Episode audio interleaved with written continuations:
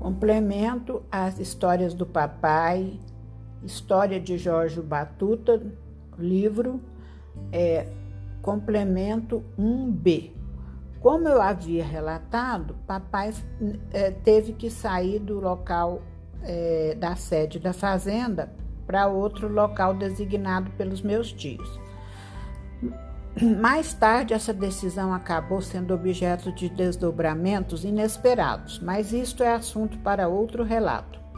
Contrariado, sentindo-se injustiçado, sem alternativa e sem querer se indispor com os cunhados, papai, que era muito corajoso e trabalhador, tomou aquilo como um desafio que iria vencer.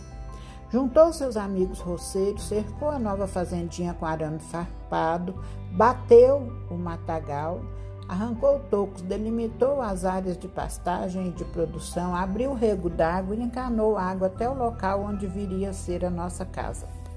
Mamãe preparava as marmitas do almoço que eram levadas até os trabalhadores em bornais e amarradas com um pano para não esfriar. Papai só não gostava de comida fria, tudo mais estava de bom tamanho para ele.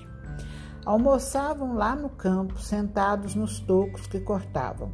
Nos dias de mutirão, o café da manhã era às 5 horas na porta da cozinha, o almoço às 10 horas e o jantar às 15 horas, horário em que encerrava o expediente.